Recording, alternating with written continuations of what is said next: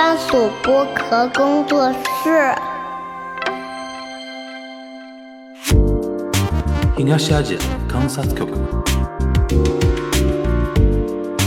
东亚西亚观察局。东亚观察区。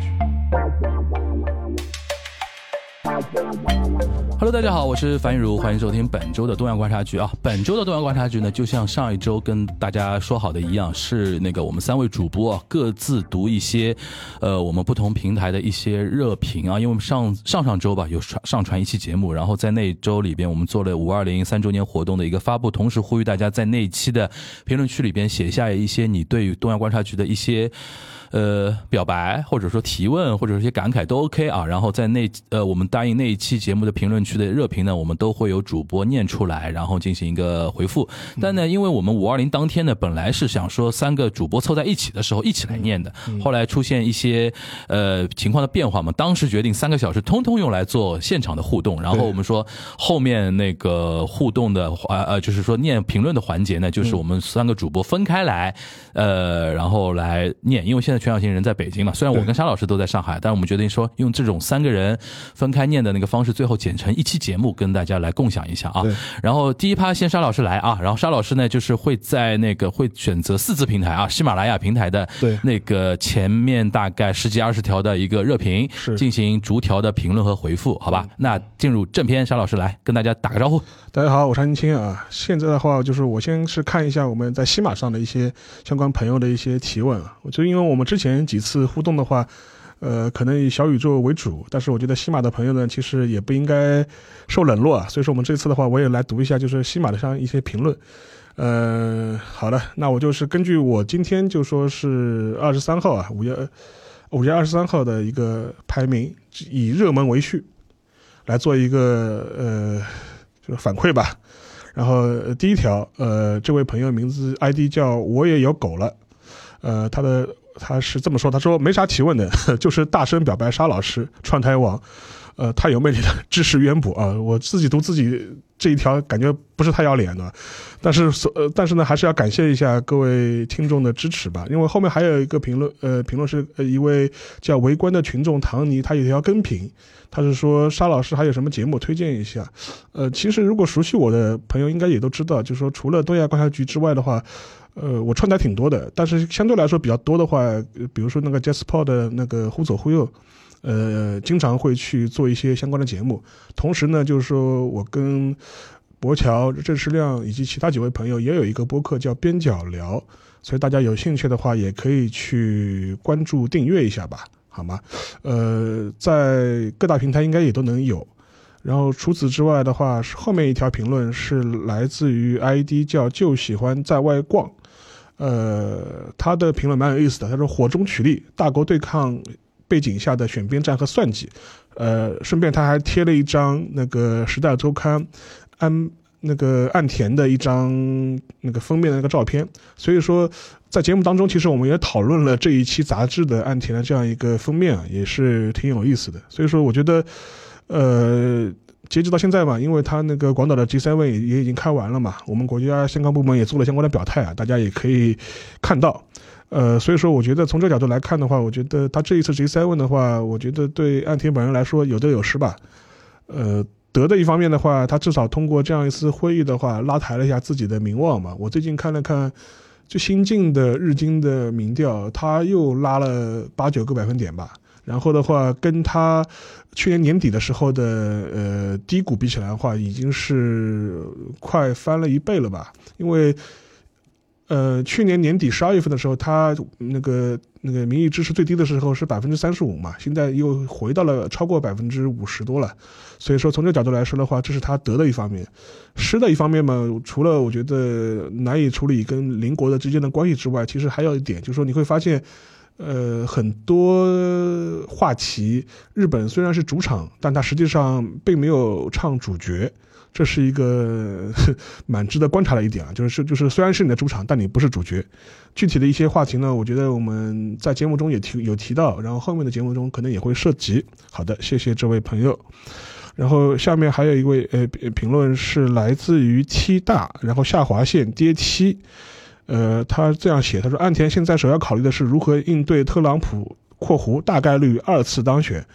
啊，是啊，我们拭目以待吧。就说看看，就是说是一年之后啊，美国大选会是怎么样的一个结局啊？如果是出现再一次当选的情况的话，我觉得确实是增加了很多不变、嗯不确定的这种因素。好，下一位评论，曼城巨星哈兰德，呃，最最喜欢沙老师，也爱听樊老师的幽默啊，非常感谢啊。其实我觉得这也是我们做这个节目的动力之一啊，除了。讲一些我们认为的知识，或者是客观的一些分析之外呢，其实更多也是一个陪伴。呃，后面还有一位是 The Big Bird，然后是他是这样写，他说喜欢东关是因为总能对一些事件提供一些新的视角。问题的话，想问问有没有考虑录一期视频版，想看主播讲某些话题时的有趣微表情。哎，这是一个好主意，实际上也是不谋而合。呃，凡如。老师其实也在考虑做视频播客的这样一个计划吧，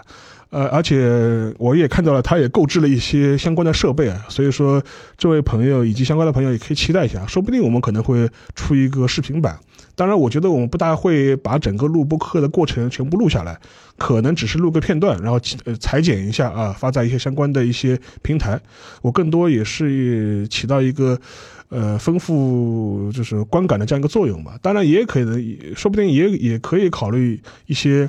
呃，直播的方式啊。就比如说，我们可能就是一期直播的节目，但是它同时有一个视频版，大家可以听，也可以看。呃，然后后面还有一位是美妙生活二零零七，写给东亚观察局。第一次听到曲小新的声音是在东亚观察局，听完之后觉得这个主播和之前听过的都不一样。但具体是哪里不一样呢？又说不上来。听了大半年，好像知道了答案。呃，小新似乎很少正面回应一个看法观点，他更希望讲清楚一件事情的来龙去脉。他借助播客这种形式，抽丝剥茧，去拨开现象，而去展示一件事情的本质。可能在他看来，表达本身比特有的观点更有价值。他习惯于在一个事件里抽出很多线头，他试图在声音的世界里去实现多线叙事、平行剪辑，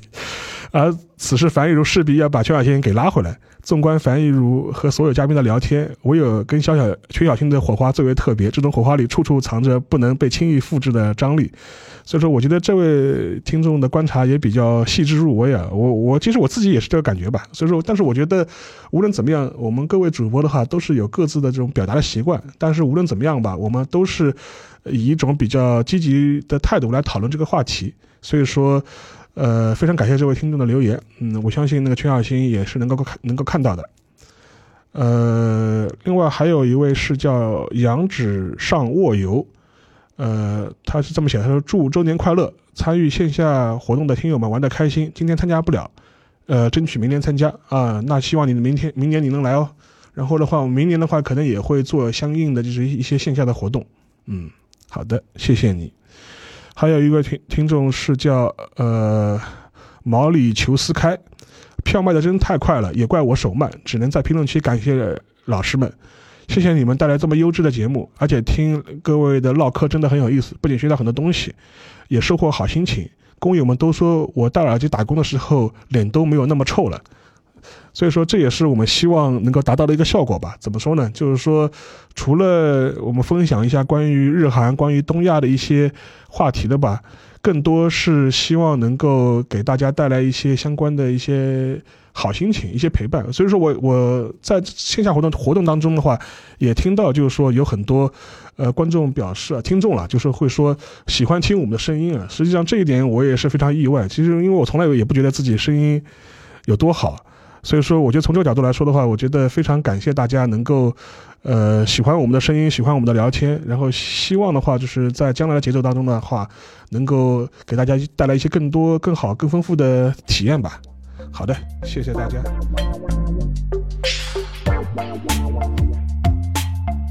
呃，大家好啊，我是小星。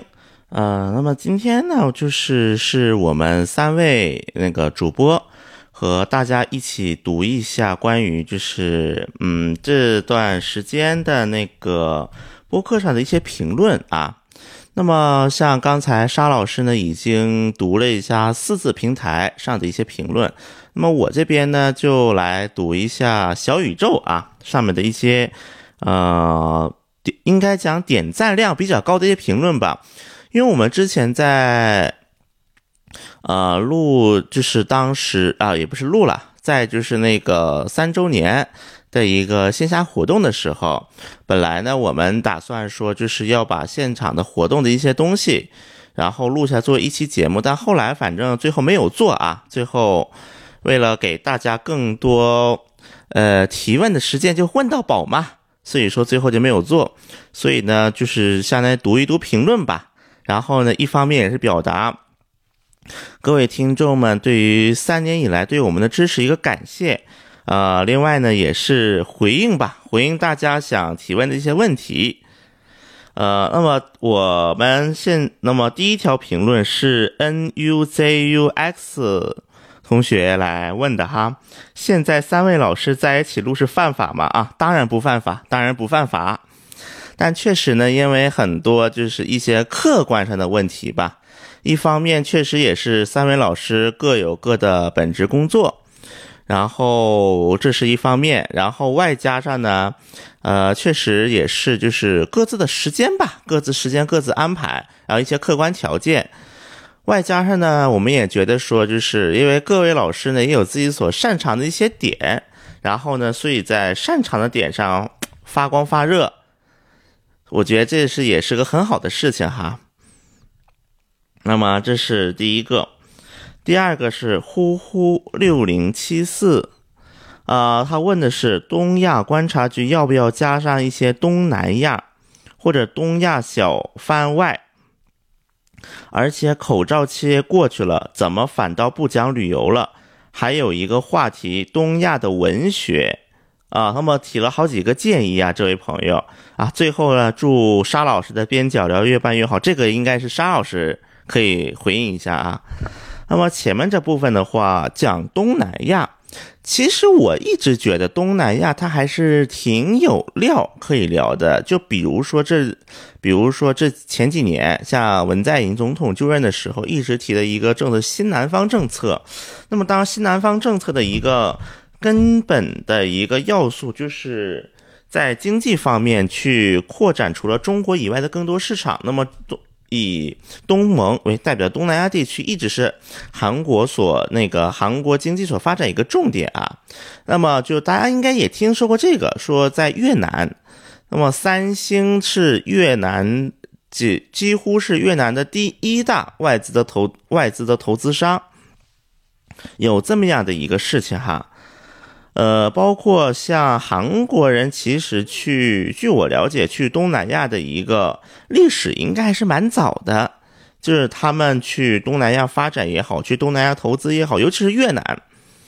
还是很有代表性的一个案例啊。所以说，如果讲的话，我觉得倒是可以，比如说，我是觉得，比如说可以和那个在越南或者是在其。东南亚某个国家有投资啊，或者是有新一些韩国人可以请，当然可能要中文得好点啊，因为播客嘛，这种载体它还是需要一定的语言门槛的。像之前的小白，小白同学，韩国女生小白同学也好，应该要到他这个中文水平才可以请他过来。呃，尽量找找吧，也不知道有没有这样的朋友，但我觉得确实可以聊一期，比如说日韩在东南亚的一些影响。啊，当然挖坑啊！我这又是在挖坑了，呃，当然能不能合上这个坑呢？咱不好说，但我们尽量吧，尽量合上这个坑。关于旅游的话，其实，在三周年的时候，已经嗯，三周年线下活动的时候，倒是有朋友去问过啊。当时我也好啊，沙老师啊，樊如啊，其实都讲过一些。呃，不过像旅游的话呢，嗯。因为像韩国和日本还不太一样啊，因为毕竟它的一个领土面积也好，等等一些差异，导致说我觉得韩国的景点基本上要么就很大众很大众，要么就很小众很小众，一般就很容易陷入两极分化当中。而且像日本的话，比如说之前的我看我听他们沙老师也提过，说什么日本有酒厂啊，包括一些动漫的一些巡礼呀等等的。因为动漫的里面的话，它也会有很多比较小众的一些很有日本风格的一些景点。那么相比之下，我觉得在韩国的话，嗯，做这种巡礼可能能做的范围确实小一点。当然，在韩国，如果你开车，就韩国那么大的国土面积上，比如说得开个从首尔得开个五四个小时、五个小时、六个小时的车。然后也有一些就是很小众的景点，像这些景点的话呢，因为一方面它可能是过去太麻烦了，因为这种的话一般肯定就有一定的门槛了，可能你要下完高铁，还要转大巴，转完大巴还要转公交，确实有这些问题。然后另外一个呢，因为大家去旅游的一些目的嘛，肯定也有不同。所以说呢，就是也很难找到一个萝卜青菜各有所爱的一些景点。这也就是为什么我一直以来有很多朋友问我一些韩国景点，但我很难给大家做一些推荐的原因。不过，其实，在三周年的时候，当时我还特意，因为当时那个小白同学他的家乡在全罗南道木浦，当时我还替小白做了一下他家乡的一些推荐啊。那么我我觉还是不过我也觉得啊，在一个合，比如说有一个合适的主题，或者有一些朋友如果有比较坚定的说，我就想看什么类的景点，如果能给一个比较详细点的方向，我相信我还是可以给大家就是聊一聊或者分享分享吧，分享一些就是我认为比较好，但是确实不是很大众的景点啊。那么相信也会有这样机会的。还有一个话题是东亚的文学。那么日本这块的话呢，我觉得可能需要沙老师或者樊一茹来就是传个角。不过韩国的话，像其实之前我们在那个聊东亚之友的时候啊，就是也是请那个小叶老师，大家应该也是有印象听这个节目的朋友，因为他的自己的工作也和韩国的文学有一定关系。然后当时我们也介绍过，他有一个公众号叫 Goodbye Library。啊，Goodbye Library 这个公众号也会对就是在国内出版的一些，无论是简中还是繁中的一些韩国文学作品有一些介绍啊。因为他的话，因为之前那个所在地点的一个一个问题，所以说呢也没有空去请那个小 A 老师来我们节目做客啊。那么我相信，因为小 A 老师最近的话，他在上海，最近在上海。所以说呢，我相信呢，也会可能近期，可能也找一个合适的时间吧，请小艾老师来和大家分享一下，比如说关于韩国文学在中国的一些情况，以及对于韩国文学一些推荐啊。那么又是挖了一个坑了。呃，下一位听友叫做新正，今年本来是要去的，可没想到学校的军训恰恰安排到这几天，真的非常遗憾啊！感谢啊。经东亚观察局已经三年了，从高一到现在的大一，真的挺感慨的。东亚观察局改变了我很多，比如影响了我的高中选课，让我接触到了很多以前从未接触的人和事，让我更能理解一些事情。对我个人来说，这不亚于一场启蒙运动。衷心的希望东亚观察局越办越好，带来更多更好的内容。也希望东亚观察局一定要有四周年的活动。祝东亚三周年！活动圆满成功，谢谢啊，感谢感谢。那么其实看到这里，我也挺有感慨的啊，因为呃，东亚这三年，其实我相信啊，对于很，因为我也有很多听友朋友的反馈，就确实就是三年这个时间吧，说长不长，说短不短，我们呢也经历了一段非同寻常、非同寻常的一段时光。呃，在这个过程当中，一方面很多听友朋友们也会跟我反馈，他们对于日本、对于韩国的一些理解的一个增加。当然，也有很多朋友给我反馈的一个点，就是说这个东亚观察局就像一种陪伴式的播客。因为当时我也和很多听友朋友们交流，他们很多就听这档节目的一个契机，不是也一个环境吧，就是比如说在锻炼，或者在上班、下班路上，再或者是在各种各样的场合去听我们的播客。这个确实也是让我意料未及的，所以说呢，嗯，所以我觉得这样很多，所以很多朋友会管播客叫做一种陪伴性、陪伴式的一种载体。所以其实既然我们做的是一个主打是一个陪伴，那么这个过程当中，肯定每一个听问听众听众朋友们，在这个三年肯定有很多很多的故事。其实我们一定程度上也是见证了各位听友朋友们的一些很多各种各样的故事、各种各样的事情。当然，这的过程当中呢，我自己。其实也同样有很多的感触吧，一方面叫感触，另一方面也是一种自己也发生了很多的变化。就无论是在一些看问题的角度也好，还是在一些和听友朋友们交流过程中，那我自己也会有很多的新的收获，或者说呢，我意想不到的一些事情。就至少我觉得让我的一些思考的角度可能也变宽了吧。因为毕竟，我觉得一个人的思维终究还是有限的。一个人的思维也好，一个人的范围也好，一个人的眼界，毕竟是一个人，终究会有限。而我觉得这个节目其实也补充了我自己的一些局限性吧，所以这个也让我非常的不易啊。那么最后，这位听友也祝东亚一定要四周年，我相信一定会有的，我们也会尽力，我们也会尽力录好每一期。虽然说。每周周更啊，因为就是地后来也因为地域啊各种各样原因，就是确实也会有很多的挑战，或者也有很多的不易，但是终究我们还是走过来了。我们也希望呢能够走得更久，与各位听友朋友们，嗯，走得更长远。我呢也会尽力的，谢谢大家。啊，下一位听友朋友叫是不是闷？谢谢。东亚观察局这么久以来的陪伴，曾经对政治是完全无感，就因为三位主播的表达和输出能力而听了起来，结果听得津津有味。感谢为我打开新的一扇看世界的窗。其实我感觉你们聊啥我都听得津津有味，真希望未来有一天参加一次东亚线下的活动啊啊！那么谢，首先谢谢这位听友朋友们对于我们的支持。我看这 IP 是新西兰啊，呃，虽然说可能。短期以来吧，我们在新西兰会办就是线下活动的概率不是很高啊，这也是实话。但我们也希望我们有一天真的能够，不仅是能够在呃国内在简中圈的播客占据一一一席之地。在境外也有更多朋友们认识我。那么像之前的话，其实据我了解，像沙老师在日本当时也办过那个线下的一些聚会，然后我这边呢也考虑过，比如说在韩国办一些线下活动。那么日韩的话，我觉得还是可能会在一定的时间内能够成型。那么我们呢也会尽可能的去。创造，毕竟就是去创造更多与各更多听友见面的机会。像之前我其实也一直提到过，因为像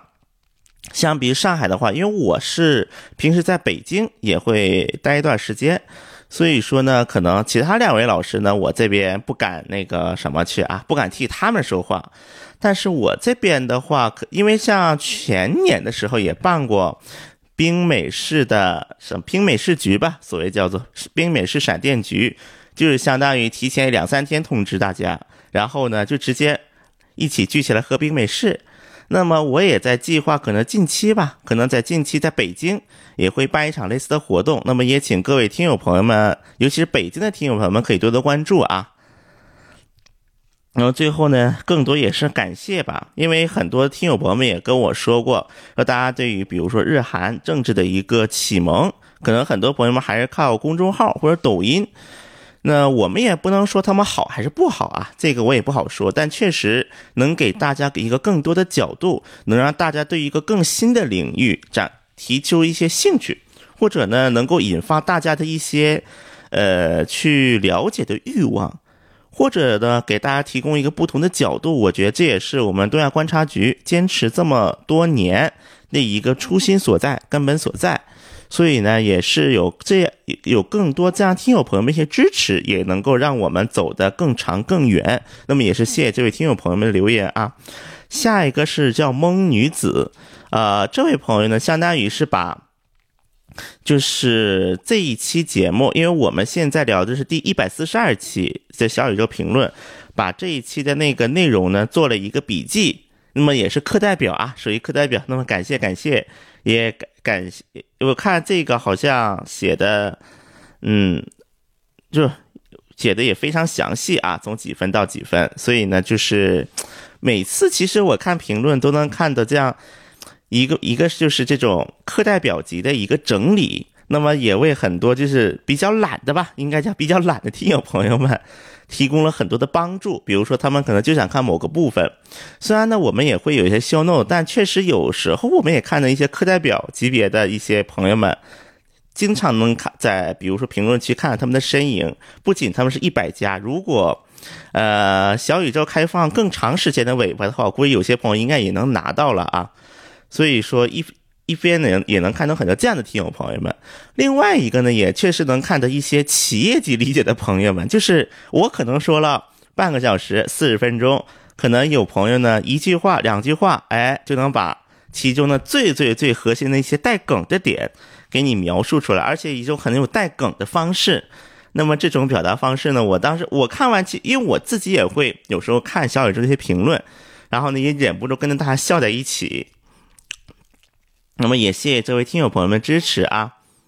啊！下一位朋友叫 HD 四二五六四零 Z，哈哈，送外卖的路上听东亚正好啊！我不知道这位朋友是送外卖的时候，应该我的理解应该没有错的话，就是送外卖，就是工作的时候会听这档节目。那么首先也感谢各这位听友朋友们，进这位听友朋友的支持。呃，那么之前呢就不之前就像刚才我说的一样，其实很多时候播客。它主打的是这种陪伴式的一种沉浸式的体验啊，我觉得，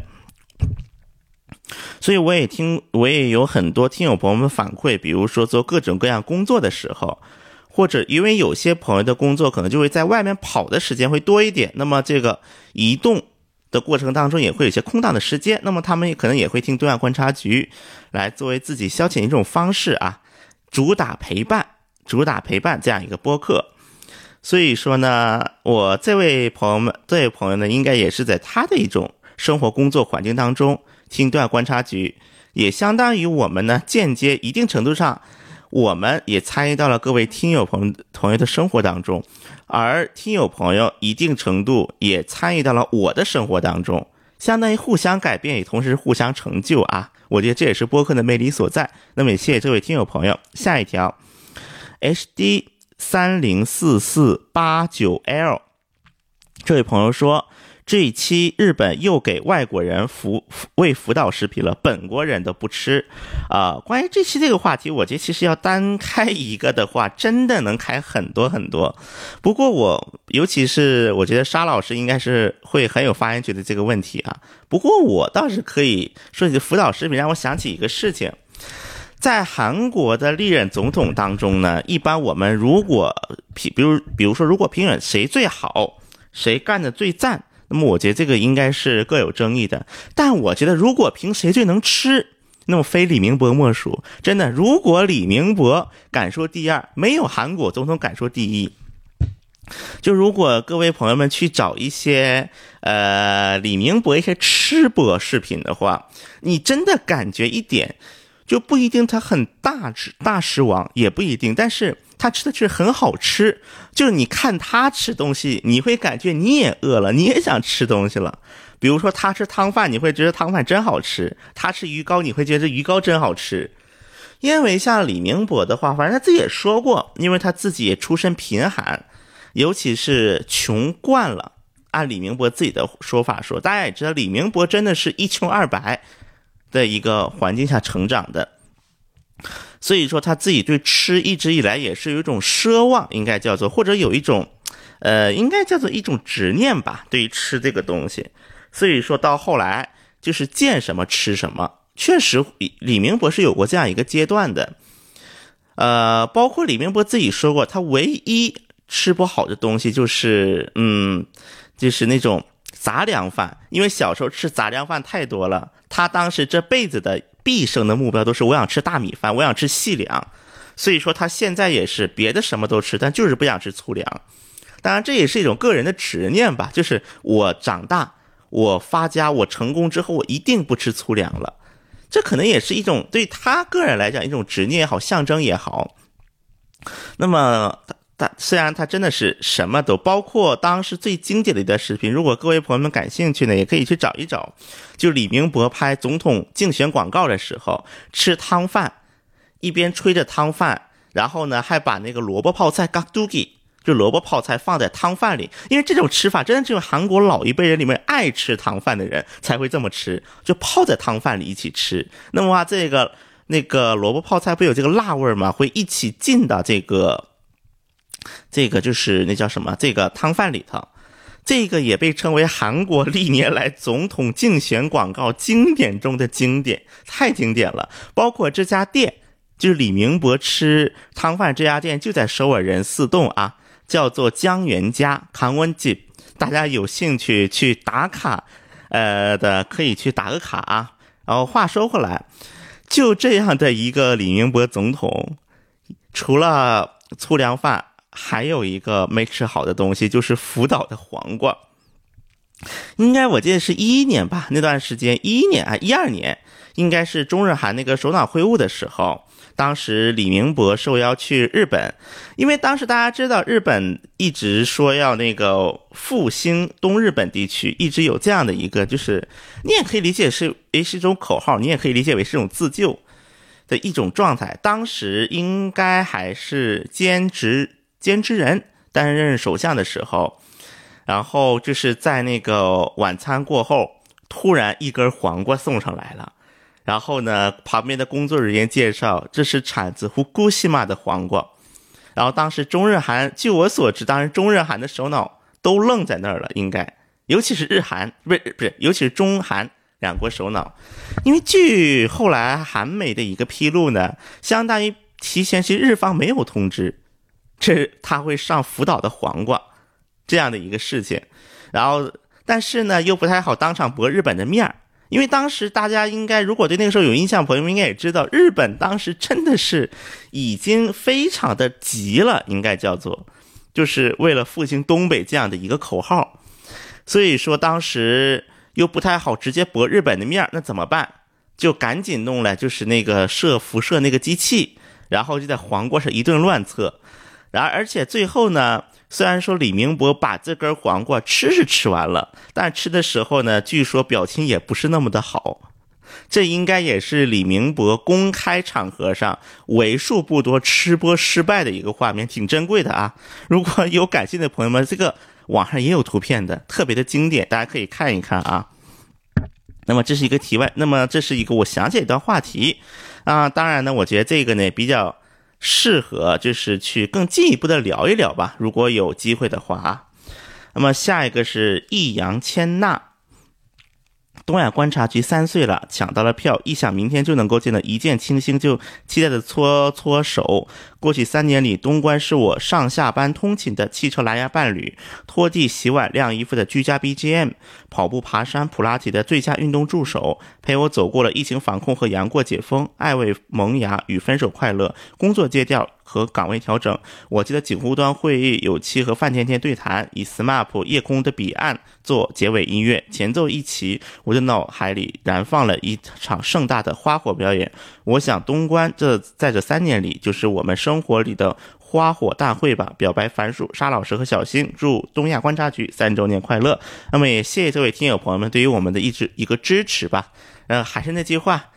其实我们一方面我们就是。听，我们参与到了听友朋友们的生活当中，而听友朋友们也参与到了我们的生活当中。我相信呢，这也是播客的一个魅力。当然呢，也不知道这位听友朋友们见完我们之后啊，就是对我们有什么感想。那么，嗯，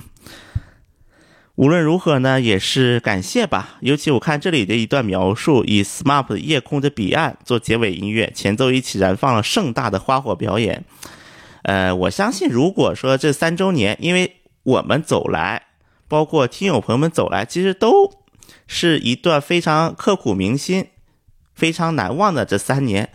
呃，那么虽然说我们因为条件原因不可能放真的去放一段烟花啊，但是我也希望各位听友朋友们可以自己在自己的心中放一段烟花吧。那么也是对于我们这段时光的一个很一个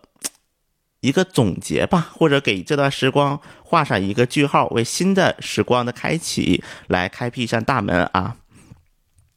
下一位是项羽显家，东亚观察局能聊聊四川原之助的事件吗？呃，也请教一下小新老师，韩国有没有类似的情况啊？那么四川原之助呢，就是关于这位的这个事情呢，肯定就是是像沙老师和樊如聊会更专业一点啊，因为就是这这，因为我看也聊到了，就是因为东关这这期也聊到了，就是歌舞伎这个事情啊。那么其实我觉得，因为这个问题在三周年线下活动上我也提到过一句，就是确实呢，在韩国就相比于日本，嗯。我觉得韩国和日本有相像之处，也有不同之处。那么相像之处是什么呢？看到传统停止大脑运转，我觉得这个韩国和日本其实挺像的，就是有些东西碰都碰不得，有些东西就不该碰它，有些东西呢一碰就是停止思考了。这当然，韩国的很多停止思考点不一定是这种传统的艺术啊，可能是在比如说所谓的一些历史议题呀，包括所谓一些文化议题上，可能这个倾向会更严重一点。包括之所以为什么韩国的很多传统的一些艺能，比如说像面具舞啊，包括像一些就是摔跤啊，就这样的一些东西，它没有能够像日本一样成为一个国际，包括被称为韩国国际。的是什么东西呢？一般在韩国，如果说国际代指跆拳道，就是跆拳道会叫国际。包括在韩国，跆拳道最高的评级机关叫做韩国国际院。但是呢，大家知道一个问题，跆拳道它是一种混合武术。就它不是说自古以来就有跆拳道这个东西，跆拳道应该已经是到近代或者现代了，甚至我们可以叫近现代的时候，经过几种武术的一种结合，一种结合和改良，才形成了现有的一个跆拳道体系。所以你管它叫传统吧，嗯，也有点那个。当然，你说这个所谓的看到传统。走不动道，或者说看到传统停止思考这个问题啊，我觉得韩国也会有，只是说呢，韩国在经历了一个很大的几次社会变革，包括一个半殖民地半封建社会，最后到沦为日本帝国主义的殖民地，然后再到呢朝鲜战争，然后再到呢南边北面的一个分割，这么整个过程导致说韩国的国际它很多就被淘汰，就不只是国际啊。包括韩国的一些身份制度，比如说谁是两班，谁是贵族。大家知道，韩国是一个很分辈分的一个社会。应该来讲，哈，这个虽然这个话说的也不正确了，还好韩国的社会制度已经在经历了各种各样的战火当中，相当于被消失了，甚至有很多的所谓的贵族的姓都被可以被买卖了。比如说金姓、李姓、朴姓，这样很多韩国比较常见的姓，因为他们早期都是一个贵族姓，但是后来因为各种各样的原因，最后流入到了民间。应该我们可以这么说啊，所以说韩国的这样一个大的一个社会变革，它其实一定程度上影响了这些所谓的传统艺能在韩国的一个普及程度。你在韩国，它确实不会有像歌舞伎这样的一些，就是就不仅是它是传统的。而且它能够真真正正影响日本的社会，甚至是出个事儿，日本的那个头条新闻都要报一报。那么你说在韩国，可能比如说摔跤，就传韩国传统的那种摔跤啊，跟日本的相扑有一丢丢像，但又有一丢丢不一样。这一种，它也是一个传统的国际，而且像早期可能韩国的媒体们也会报，就也会报道一些他们的一些动向啊，运动员。但是在之后的话。如果你说摔跤界真出了谁，江虎东，大家应该知道，江虎东是韩国传统摔跤界的一个领军人物。后来他去了电视，但江虎东之后，你说摔跤界有什么新的动向吗？好像也不见得。而且因为大家可以看体育项目变多了之后，就是他还没有来得及成为传统文化的象征呢，他就逐步被韩国的大众给淘汰了，包括韩国电视也不转播了。当然，如果大家对于摔跤的关注能够持续到两千年代靠后，比如说二零一零年左右，我相信它可能也有机会随着韩国民族主义思潮的一种进一步的兴起，包括对日本感情的一个恶化，可能也能被抬上来。作为另一种传统文化的象征，但韩国摔跤没有赶上这个机会啊！再加上它地方也太，就是摔跤的那个场合也比较小众，比如说在一些小城市的一些传统的节日期间，那么这个也确实小众了一点，所以说，所以导致这样的一个局面哈。那么小和平哥的一个评论，作为广大听友之一，实在是想反映一下，现在听一个。播客要频繁的调音量，这种体验实在不太舒服。不知道从什么时候开始，呃，播客的片头录的巨吵，然后你赶紧跑过来把音量调下来之后，播客内容的声音又听不到了，得把音量调回来。问题这些东西并不是全网啊，一个节目听完了，下一个节目开始，还得把整个流程再过一遍。突然一下子被吵到，然后又突然听不到。呃，这块的话呢，首先这块肯定是。是因为我们的这档播客是番薯播客工作室下面的一档节目，那么整体的一个运营也好呢，呃，包括就是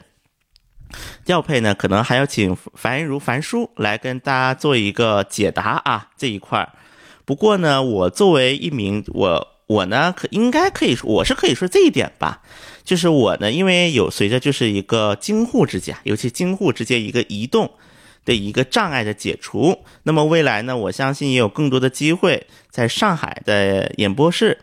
甚至就是录线下的一些节目，因为毕竟线下和连线的效果还是有一些差异的啊，无论是在它的音轨呀，还是在它的一个效果上。所以呢，一方面是我呢也会经常在上海的演播室和大家见面，同时呢，我也会在北京去尝试找一些就是更多有意思的朋友们吧。然后你也会通过东亚观察局这个平台和大家进一步见面也好，去沟通吧。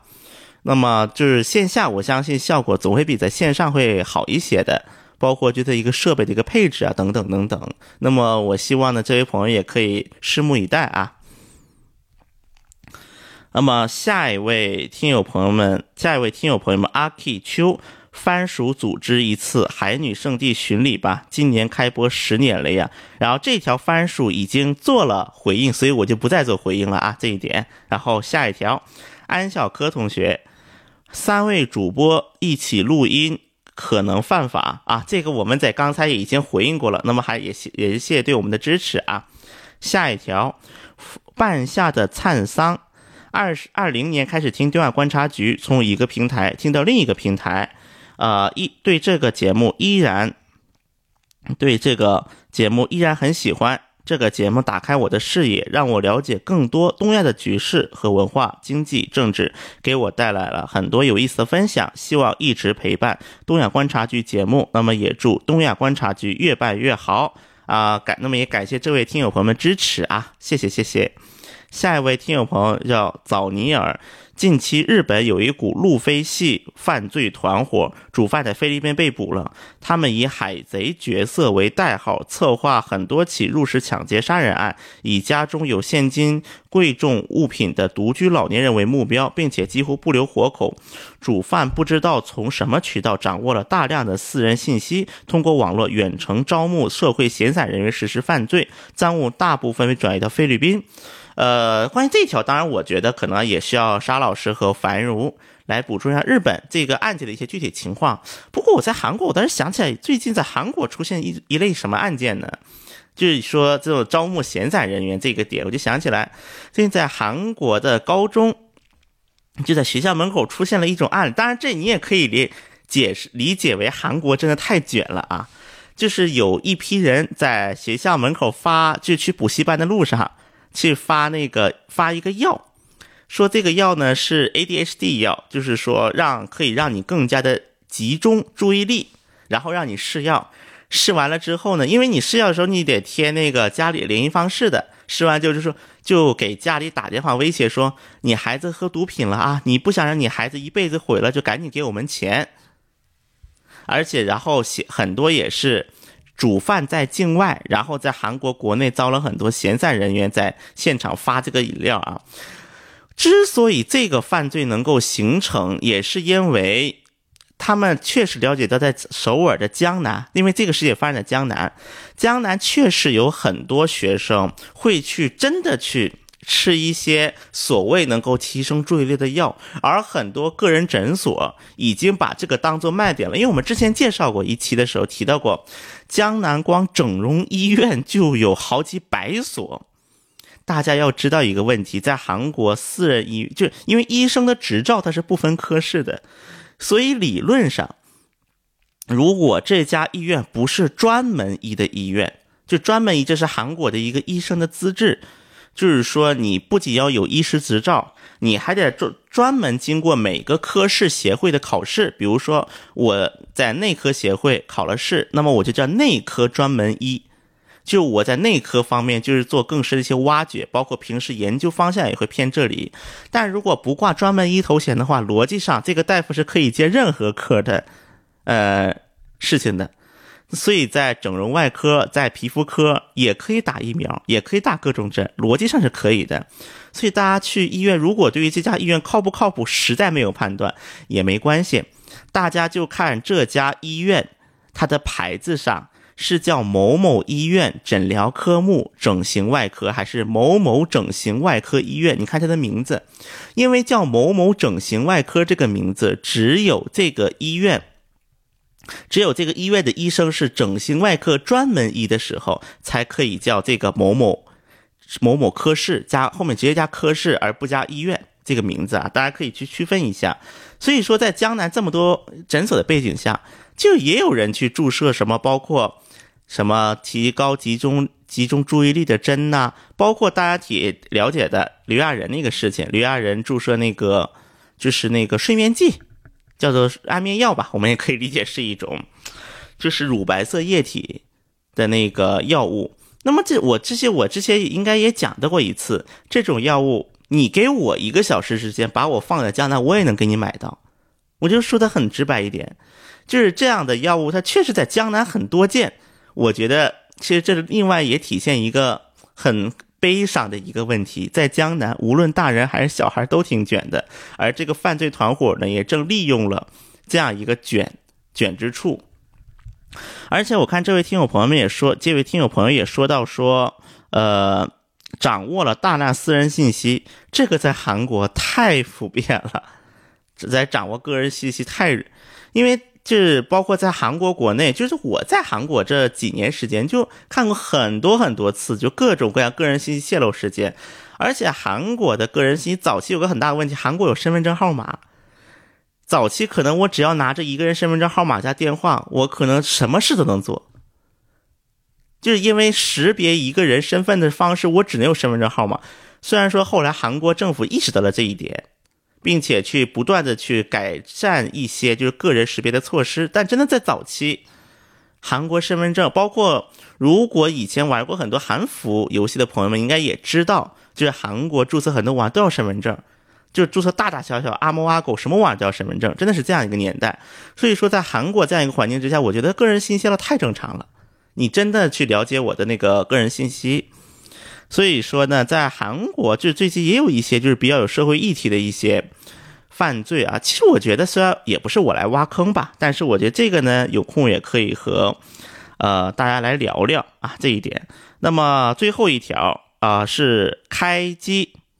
一位朋友，二零二零年的高考延期，我偷偷拿着部二手 iPhone 六在封闭寄宿学校里烦躁又。多等待一个月，之前没有听播客的习惯，但有一天晚上实在学不进去，打开了苹果播客，可能是缘分。第一次听播客，听的第一个节目就是东关，不知道为何三月老师在一起聊天就魔幻般的舒服。现在我已经大三了，东关陪伴度过了我大学的三年，从高考陪到了考研，相信东关可以继续陪我度过一一个又一个三年。祝东关不忘初心，越办越好。那么也谢谢这位听友朋友们支持啊。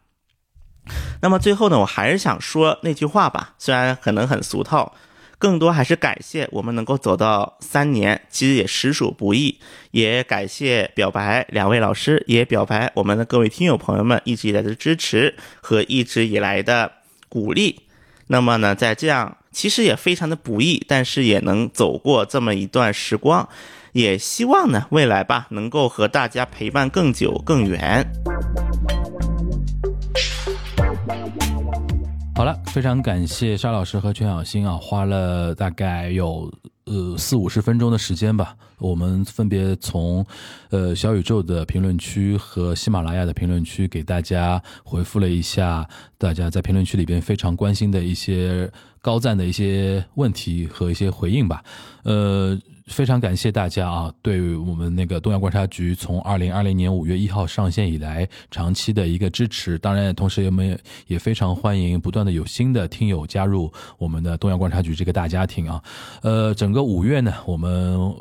用了非常多的时间啊，然后来做活动，然后来反馈大家啊，然后感感谢大家对我们的一个支持。然后从六月开始呢，我们还会有陆续的一些东西呃会释出啊。呃，首先我觉得可以跟大家透露的。是我跟沙老师的那个日本首相列传啊，因为暂定的名字啊，最最终的名字可能会有点不太一样，呃，已经在策划阶段了啊，可能会在暑假啊，暑期呃整个上线，它是应该是一个收费专辑的一个形式，然后具体的怎么样一个呈现模式呢？大家到时候可以关注我们的东亚观察局的一些。呃，节目的公告，或者说节目的那呃贴每期节目的贴片的一些提示和一些到时候一些文字的一些提示啊，然后到时候上线的时候还是会跟大家讲的。呃，希望大家能够支持我们这一个收费的一个专辑，就呃可能会细数一下第一季，我们会细数一下二战以后啊，这那么多的日本首相里面，我们觉得比较重要的几个人，我们可能会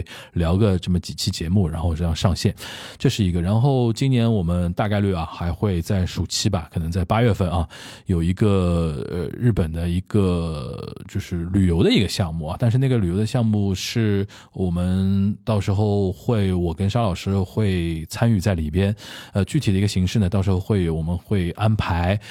呃，专业的旅行社给我们安排有行程，然后我们是我跟沙老师也是会以团员的身份啊加入到里面，然后我们会跟别的一些旅游的项目不太一样的是，我们去的一些地方和一些体验的一些内容会稍有不一样，然后我跟沙老师应该是会全程参与在里边的，等于是大家可能我们跟大家陪着大家一起去走那么一圈啊，然后体验一些不一样的一些日本的一些文化和一些风情的东西，中间然后还会有一些线下的一些活动啊，一些交流啊，一些内容。会穿插会穿插在里面，